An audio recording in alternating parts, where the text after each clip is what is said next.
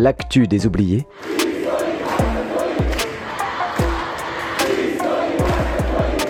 Saison 4.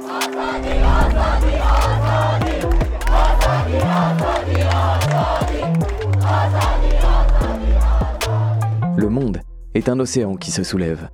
Au cœur de ces vagues résonne ce qui fait de nous des êtres vivants. Écoutons déferler cette écume.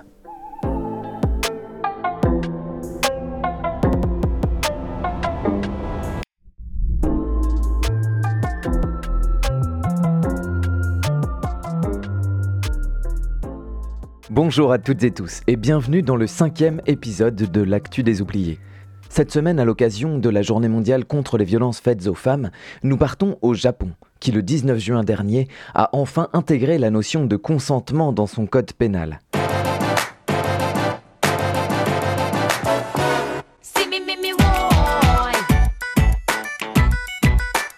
Loin de l'Islande où même la première ministre fait grève pour l'égalité entre femmes et hommes, le Japon est classé 116e en la matière par le Forum économique mondial. Une différence de salaire de 22% en moyenne, avec seulement 13% de femmes aux positions managériales dans les entreprises. Et parmi celles qui choisissent cette voie, 9 femmes sur 10 ont abandonné leur poste après 10 ans. Des chiffres qui traduisent une société profondément genrée, dominée politiquement et économiquement par les hommes, où les femmes sont bien souvent cantonnées à un rôle d'exécutante au travail ou aux tâches domestiques à la maison.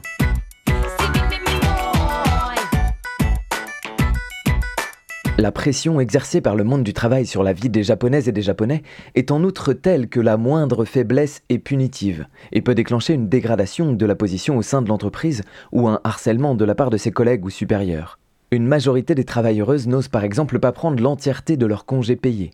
Pour les femmes, cela se traduit également par la négation volontaire de droits pourtant inscrits dans la loi. Le congé menstruel existe ainsi au Japon depuis 1947, grâce à une lutte au long cours des conductrices de bus de Tokyo, nées dans les années 20. Deuxième pays au monde à le mettre en place, la mesure n'est pourtant jamais vraiment appliquée. Moins de 10% des femmes de 18 à 49 ans utiliseraient ce droit aujourd'hui, selon une étude du quotidien Nikkei. Problème majeur, il est trop peu défini par la loi, et rien n'indique qu'il s'agira d'un congé payé. C'est donc à chaque femme de demander et de négocier au cas par cas avec leur employeur à chaque fois qu'elle désire prendre un congé menstruel. La démarche peut s'avérer profondément complexe dans un pays où le tabou autour des règles n'a jamais été déconstruit. Dans la même veine, le matara et le harcèlement subi par les femmes enceintes ou les jeunes mamans au Japon. Critiques, violences verbales et moralisations peuvent être quotidiennes et pleuvoir de tous côtés, soit d'être une mauvaise mère parce qu'elles veulent continuer à travailler, soit d'être feignantes car leur grossesse nuit à leur efficacité. Nombreuses sont celles qui finissent par quitter leur boulot, en renonçant donc à leur congé maternité. Beaucoup, un cinquième en 2015, sont purement et simplement licenciés dès que la grossesse ne peut plus être cachée. Certaines perdent même leur enfant en couche à la suite d'un syndrome de stress post-traumatique ou d'une dépression. Celles qui parviennent à résister ou à revenir sont bien souvent rétrogradées au sein de la boîte. On écoute Muriel Jolivet, sociologue, professeure émérite de l'Université de Tokyo et autrice d'une dizaine d'ouvrages sur le Japon. Matahara, c'est maternity harassment. Ça peut venir des femmes aussi, hein. Ça peut venir des collègues qui euh, sont célibataires et qui se plaignent de ce que euh, toutes les heures sub, c'est toujours sur elles que ça tombe parce que madame doit rentrer à 6 heures pour aller chercher son gosse à la crèche. Donc vous voyez, il y a aussi euh, des difficultés entre femmes. Le phénomène concernerait directement près d'un quart des japonaises, en particulier dans le secteur économique et managérial, car c'est celui où hommes et femmes se côtoient dans des rôles inégalitaires, divisés et stéréotypés. En réalité, les conséquences s'appliquent à l'ensemble de la société. 60% des japonaises démissionnent de leur poste lors de leur première grossesse et seulement 43% reprennent le travail après la première phase de la maternité. Les femmes qui ont le courage de travailler à plein temps et de s'organiser, il n'y en a pas tant que ça. Vous voyez, je regardais les statistiques, euh, le travail à plein temps, maintenant, des femmes qui n'arrêtent pas de travailler, qui ont toujours travaillé à plein temps, 19,4%, euh, c'est pas énorme, hein, c'est pas beaucoup. Hein. Et par rapport à 1980-84, ça a baissé de 10%. Le Matahara fut récemment mis en lumière par Sayaka Osakabe qui a créé un groupe de soutien et d'information après avoir vécu deux fausses couches coup sur coup à cause du harcèlement de ses supérieurs. Victorieuse en justice, où elle est parvenue à faire reconnaître la responsabilité de ses employeurs, elle monte Matahara.net avec l'objectif premier de collecter un maximum de témoignages pour visibiliser le harcèlement et en faire un problème de société. Sayaka Osakabe commence ensuite à organiser des rencontres mensuelles entre femmes victimes de Matahara pour leur permettre d'échanger. En 2017, elle obtient la pénalisation du phénomène, une victoire importante qui s'ancre dans les premières pages d'un nouveau chapitre de la résistance féministe au Japon.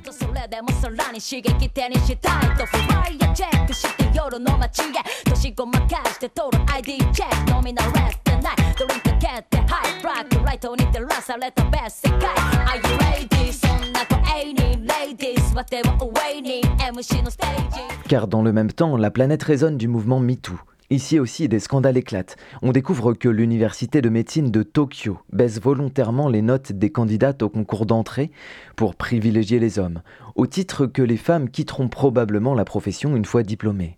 Puis en juin 2019 bourgeonnent dans les rues les Flower Demo pour dénoncer l'impunité des crimes sexuels. Chaque semaine, des centaines de personnes se réunissent dans les villes du pays. Des femmes prennent la parole et racontent les abus qu'elles ont subis et de quelle manière leurs agresseurs ont été acquittés, jusqu'au 8 mars 2020 qui réunit des milliers de personnes dans plus de 250 localités du pays. Une visibilisation auréolée de succès, puisque des condamnations sont prononcées et que le gouvernement, forcé de réagir, annonce la mise en place d'un plan de trois ans pour éradiquer les violences sexuelles. En parallèle, le hashtag Kutu s'attaque au dress code imposé aux femmes japonaises, s'insurge contre l'obligation de chausser des talons hauts dans de nombreuses entreprises, au mépris de la santé, ou contre la dépréciation des femmes qui portent des lunettes, car celles-ci sont jugées trop peu féminines. Ça a eu quand même un effet dans le sens que ENA et la Japan Airlines ont accepté que les femmes mettent des talons de 2-3 cm ou des, talons plats pendant le vol, etc. Donc il y a eu un impact. Enfin naît le mouvement Period Tokyo pour défendre l'existence et la mise en pratique du congé menstruel, en commençant par déstigmatiser le tabou des règles dans la société. Son instigatrice Marina Yoshimura participe notamment au court-métrage A Bloody Taboo, en français Un tabou sanglant, réalisé par Sibylla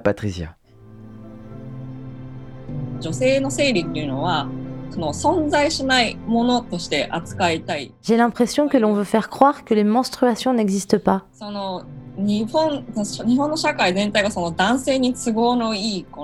La société japonaise dans son ensemble est une société qui est construite pour être confortable pour les hommes. À partir de là, les règles, ça n'existe pas. Les crampes de règles, les douleurs de règles, ça n'existe pas. やはりこう最初の性教育その所長教育の時から男の子女の子って分かれてしまっていて。À l'école, dans les cours d'éducation sexuelle, les personnes considérées hommes et les personnes considérées femmes sont séparées. Et il n'y a que la moitié qui entend parler des règles. Les garçons grandissent sans en entendre parler. 全く生理について知ることもないまま大人になっていってその生理のある人たちは一生懸命生理用品を使ったり Naturellement, les personnes qui auront ensuite leur menstruation feront tout pour cacher qu'elles les ont. C'est ainsi que les règles sont rendues invisibles.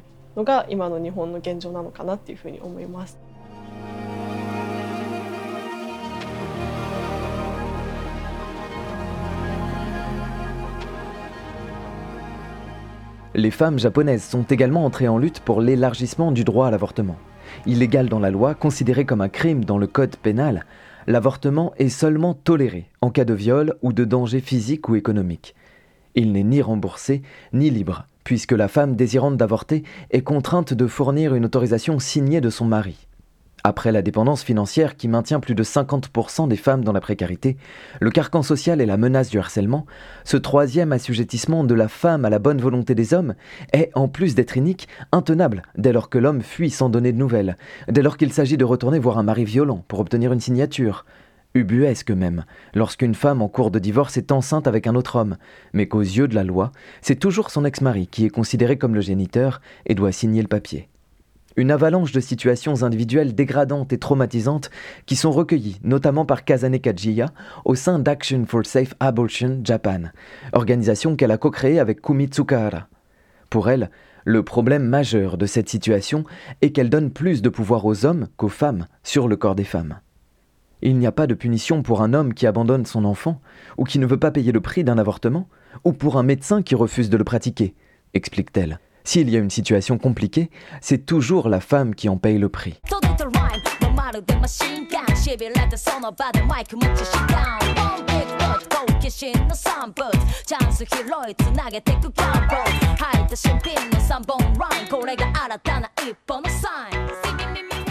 Cette année, une avancée majeure est venue alimenter les espoirs. Jusqu'à récemment, les avortements se faisaient encore par curtage, ajoutant de la violence physique à la violence sociale et morale. Mais en mai 2023, la pilule abortive a fait son apparition dans le pays du soleil levant. Kazane Kadjia pense l'occasion rêvée d'une refonte du droit à l'avortement. Il n'en est rien la délivrance de la pilule abortive demeure soumise à l'autorité d'un homme. Son coût est artificiellement porté à plus de 600 euros, toujours pas remboursé, et malgré ce prix exorbitant, les médecins rechignent à la prescrire car elle rapporte moins que les autres méthodes. Enfin, le gouvernement a classé le médicament nocif parce qu'il peut provoquer des risques de malformation au fœtus s'il survit. Argument obsolète pour Kazane Kajiya, qui s'exprime ici lors d'une conférence organisée par le Foreign Correspondent Club of Japan aux États-Unis. Il est absurde de qualifier le médicament de délétère en raison du préjudice causé à la progéniture qui ne peut exister. Cela ne fait qu'ajouter de la confusion pour les femmes. Ce gouvernement, ce pays, tente d'empêcher les femmes d'avorter. Leur première arme est financière. Quelqu'un qui n'a pas d'argent ne peut pas avorter. Leur seconde arme est cette permission obligatoire que la femme doit demander à celui qui l'a mise enceinte. Et bien évidemment, ils essaient toujours de dissuader les femmes d'avorter en diffusant de fausses informations, en posant des jugements sur leurs décisions ou en faisant subir des chocs. Comme cette femme qu'on a forcée à regarder son échographie alors qu'elle se trouvait sur la table d'opération et qui est désormais traumatisée pour le reste de ses jours. Voilà ce que font certains médecins dans ce pays. Voilà comment le gouvernement force les femmes à faire des enfants contre leur volonté. D'autant plus qu'au-delà du sexisme ordinaire et systémique, la société très patriarcale japonaise a un problème majeur. Le taux de fécondité chute continuellement pour atteindre 1,31 en 2021. Le Japon a la deuxième population la plus âgée au monde et le plus fort taux de femmes de 50 ans sans enfants dans l'OCDE. Le Premier ministre Fumio Kishida a même déclaré que cela pourrait menacer la capacité du Japon à fonctionner en tant que société. Et bien évidemment, selon lui, ce sont les femmes qui sont responsables de la catastrophe. Selon Emiko Ochiai, sociologue et historienne japonaise interviewée par Anne Garrigue dans Asialist, les sociétés d'Extrême-Orient, Japon, Corée, Chine, Malaisie et Thaïlande essentiellement, sont actuellement engagées dans un phénomène de self-orientalisme qui consiste à créer une nouvelle jeunesse patriarcale, sous couvert d'une tradition revisitée pour s'opposer aux sociétés occidentales et se façonner une identité propre. Or, ce qu'ils appellent tradition, explique-t-elle, n'est pas la tradition réelle, mais ce qui a été créé avec la modernité. Les gouvernements veulent protéger la famille moderne caractérisée par une division des tâches sexuées au nom de la tradition, alors que, de fait, dans nombre de ces pays, les familles traditionnelles étaient plus larges, avec un réseau plus étendu, et les y jouaient un rôle économique important. Au Japon, par exemple, la dichotomie genrée des tâches est quelque chose d'assez contemporain. Avant la Seconde Guerre, la famille nucléaire n'est pas une réalité sociale pertinente et le taux d'activité des japonaises est plus élevé que dans la plupart des pays occidentaux, aussi bien dans les campagnes qu'en ville. Elles travaillaient, y compris en accédant à la maternité. Le Japon connaît d'ailleurs une activité féministe nourrie dans la première moitié du XXe siècle, avec notamment des luttes pour le droit de vote et la liberté de choix dans le mariage, ou avec la revue Saito, recueil de textes autobiographiques autour de la sexualité, de l'éducation des femmes, de l'homosexualité, vous aviez donc à cette époque-là des femmes qui étaient prêtes à lutter. Il y a eu ce qu'on appelait les intellectuelles bourgeoises, les bas bleus, qui ont essayé de faire avancer un peu les choses, euh, vote des femmes, etc. Vous avez eu aussi, euh, donc à la fin du 19e siècle, au début du 20e, euh, quelques femmes en politique qui ont essayé de faire changer les choses, comme Ichikawa Fusae ou bien Kato Shizue. Vous avez eu aussi à cette même époque des quelques anarchistes notoires, notamment je pense par exemple à Nagata Hiroko qui a été dans, dans l'armée rouge. Bon, elle a été incarcérée à vie. Et puis euh, après, il y a eu euh, la lutte en Mandchourie, le Japon qui se lançait dans la guerre en Mandchourie. Il y a eu la deuxième guerre mondiale.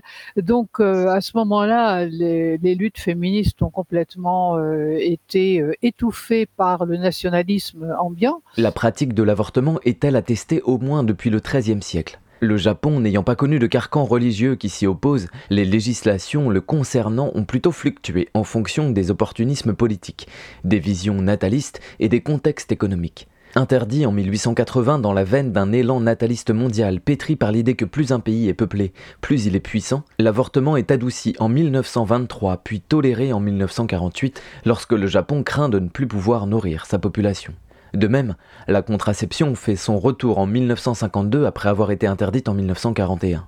Des préservatifs sont même distribués gratuitement ou à bas coût dans tout le pays. Alors, euh, qu'est-ce qui s'est passé après? Ben Après, il y a eu euh, la mainmise par les Américains sur la constitution du Japon. Euh, les, femmes ont eu le droit de vote. Ça, c'était un bon acquis après la guerre. Après mai 68, il y a eu une naissance du féminisme radical. Les luttes étudiantes ont été quand même assez importantes au Japon, à Tokyo en tout cas les femmes se sont branchées là-dessus et elles ont créé des groupes comme par exemple Tatakawana, euh, les femmes euh, qui se battent, ou bien euh, Chupiren, c'est un autre groupe, alors qui demandaient différentes choses, mais elles ont été plutôt tournées en dérision.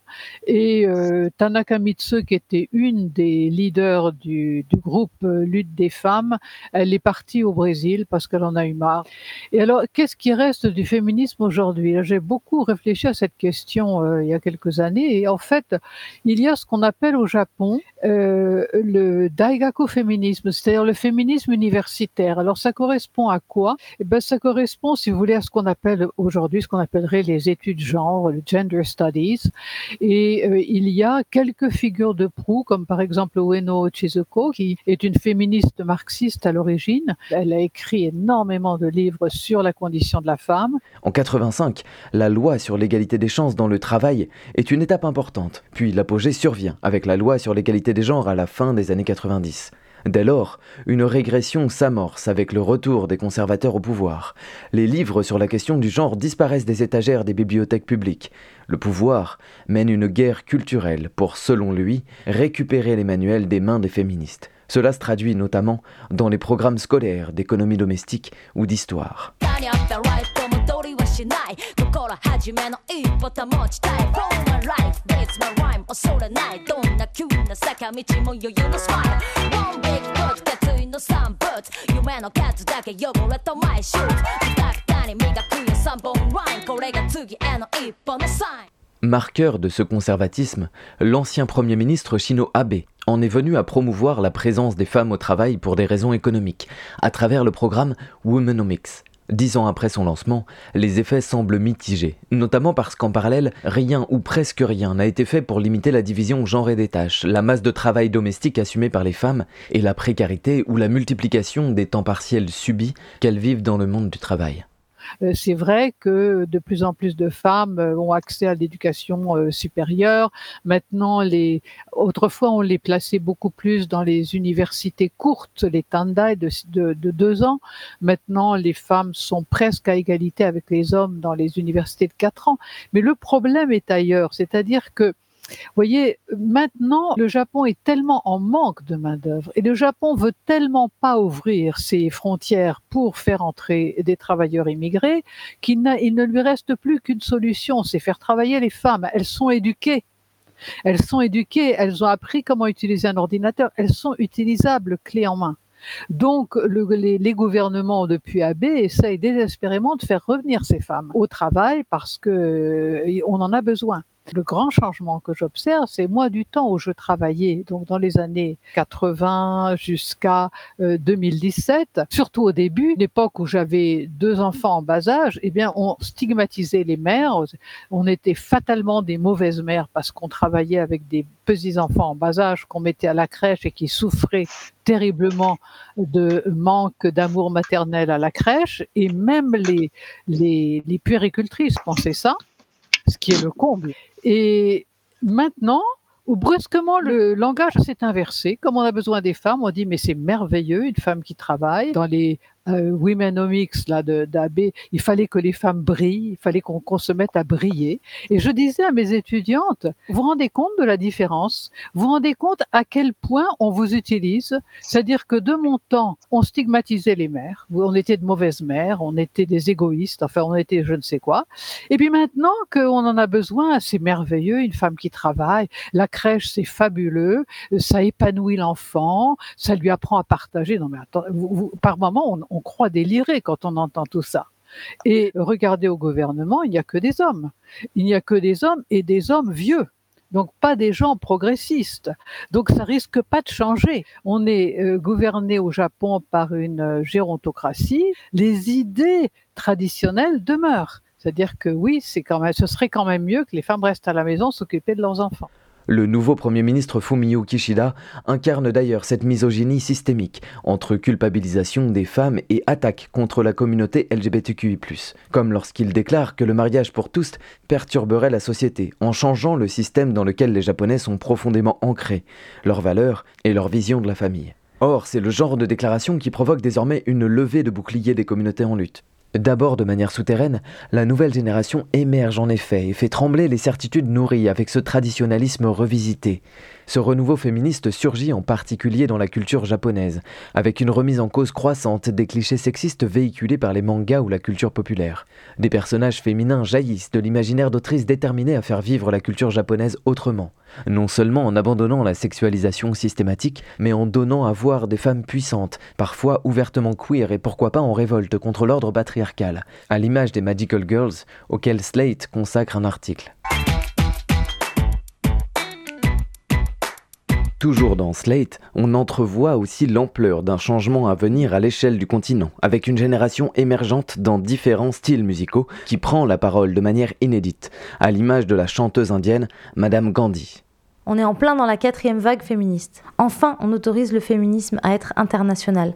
Enfin, on autorise le féminisme à être intersectionnel. Je crois que les réseaux sociaux nous aident toujours beaucoup dans cette mission. Se libérer en se connectant au monde, c'est ce qu'il se passe maintenant. C'est aussi le sens des paroles de l'artiste coréenne autoproduite Lim Kim. On le fait comme aucun homme. Je suis fidèle à moi-même. Les filles asiatiques chantent comme moi, elles chantent comme des reines. Les femmes jaunes contre-attaquent. Nous les jaunes, on casse le dôme de la domination masculine.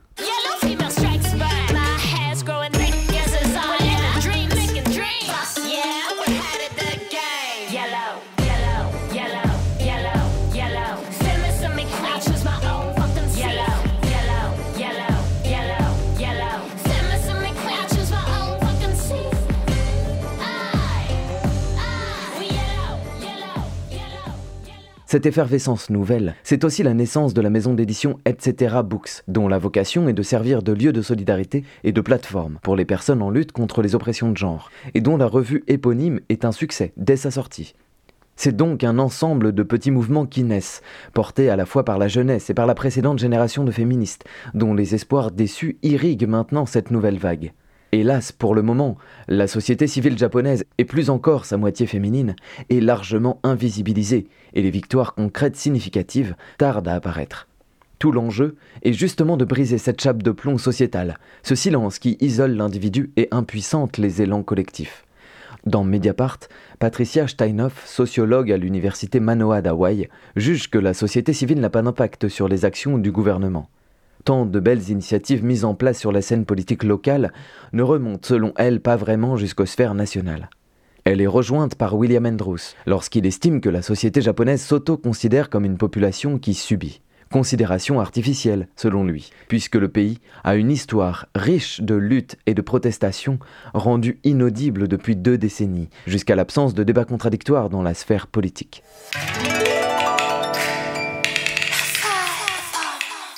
Isabelle Konuma, spécialiste du droit de la famille au Japon, estime dans une conférence organisée par Asialist intitulée Les féministes en lutte contre le modèle familial que les féministes actuelles ne veulent pas colorer leur mouvement d'un enjeu révolutionnaire.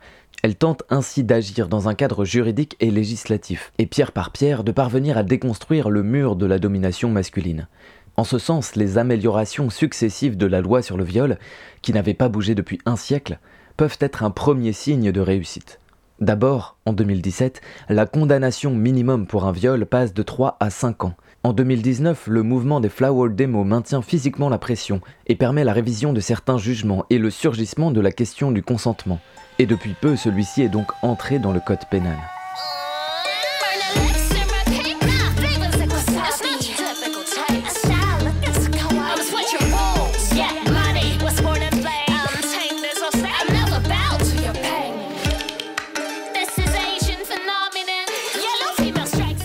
Il y a aussi alors une lutte qui n'est pas montrée en tant que lutte, c'est le boycott et du mariage et de la maternité.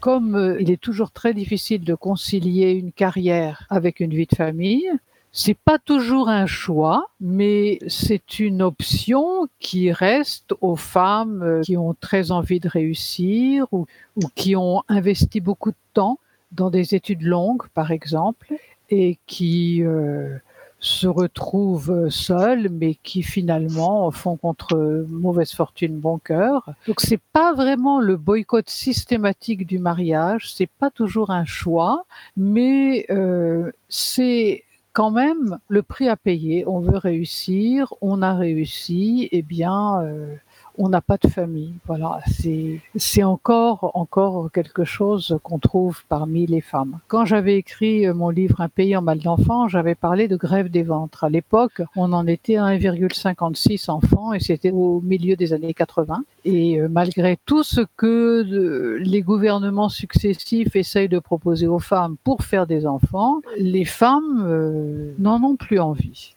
Elles n'en ont plus envie parce que ça coûte trop cher, parce que c'est un investissement en temps et en argent qu'elles trouvent euh, inutile. Par contre, il y a beaucoup de, jeunes couples, de jeunes euh, japonaises qui ont un chien, un chat, et qui trouvent que, ma, foi, c'est plus simple que d'avoir un enfant. Je me souviens avoir lu autrefois euh, Odile Bourguignon, qui est une sociologue française, qui avait écrit C'est plus pratique qu'un enfant. Et en fait, on en est là aussi au Japon. On en est arrivé là. Avec cette nouvelle génération en fer de lance et des luttes symptomatiques depuis Fukushima, le paradigme semble évoluer à l'échelle locale. Ainsi, lors des élections municipales d'avril dernier, 1457 femmes ont été élues. Ensemble, elles représentent plus de 20% des suffrages exprimés, un record absolu. Certains conseils sont même composés d'une majorité de femmes. Les femmes ont cruellement besoin d'une meilleure représentation sur la scène politique, s'exclame ainsi Megumi Koike, militante et élue nouvellement à Tokyo. Elles ont besoin de se sentir concernées, écoutées et soutenues. Dans les luttes, à l'image de celle qui a jailli autour de la loi contre l'immigration au printemps, les femmes s'emparent des mégaphones. C'est d'ailleurs par la lutte que des femmes politiques émergent, telles que la mairesse de Suginami. Satoko Kishimoto s'est fait connaître dans les manifs pour le climat et contre les inégalités. Elle partage avec Megumi Koike et l'essentiel des femmes élues un programme de gauche et de solidarité sociale, en rupture avec la politique conservatrice du gouvernement. Leurs propositions concrètes reflètent le souci d'accompagner les familles, donc les femmes avec enfants, vers l'émancipation et l'indépendance, avec gratuité des cantines scolaires, aide pour les foyers modestes, amélioration de la couverture maladie, et prônant la lutte contre toutes les formes de discrimination. My body, my choice, my face, my choice, my hair, my choice, my color, my choice, my my choice, my my choice, my life, my choice, my choice, my choice.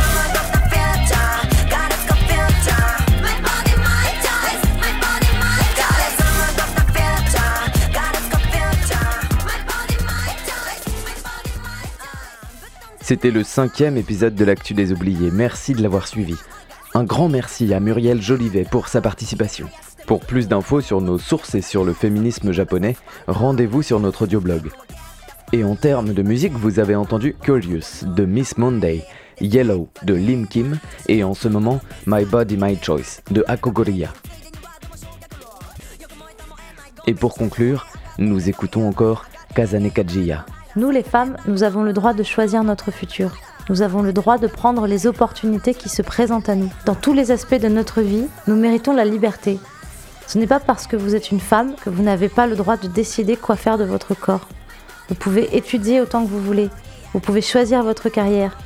Il est affreux que certains États, comme c'est le cas au Japon ou aux États-Unis, essayent de restreindre les droits des femmes, de contrôler ce que certaines personnes peuvent faire ou ne pas faire avec leur corps qui elles peuvent aimer ou ne pas aimer. En ces temps difficiles, souvenez-vous que nous sommes fortes et que nous sommes capables de faire nos propres choix. Ils essayent de nous affaiblir parce que nous sommes puissantes. Nous voulons le changement, nous voulons la justice pour tous, nous avons besoin de la solidarité internationale.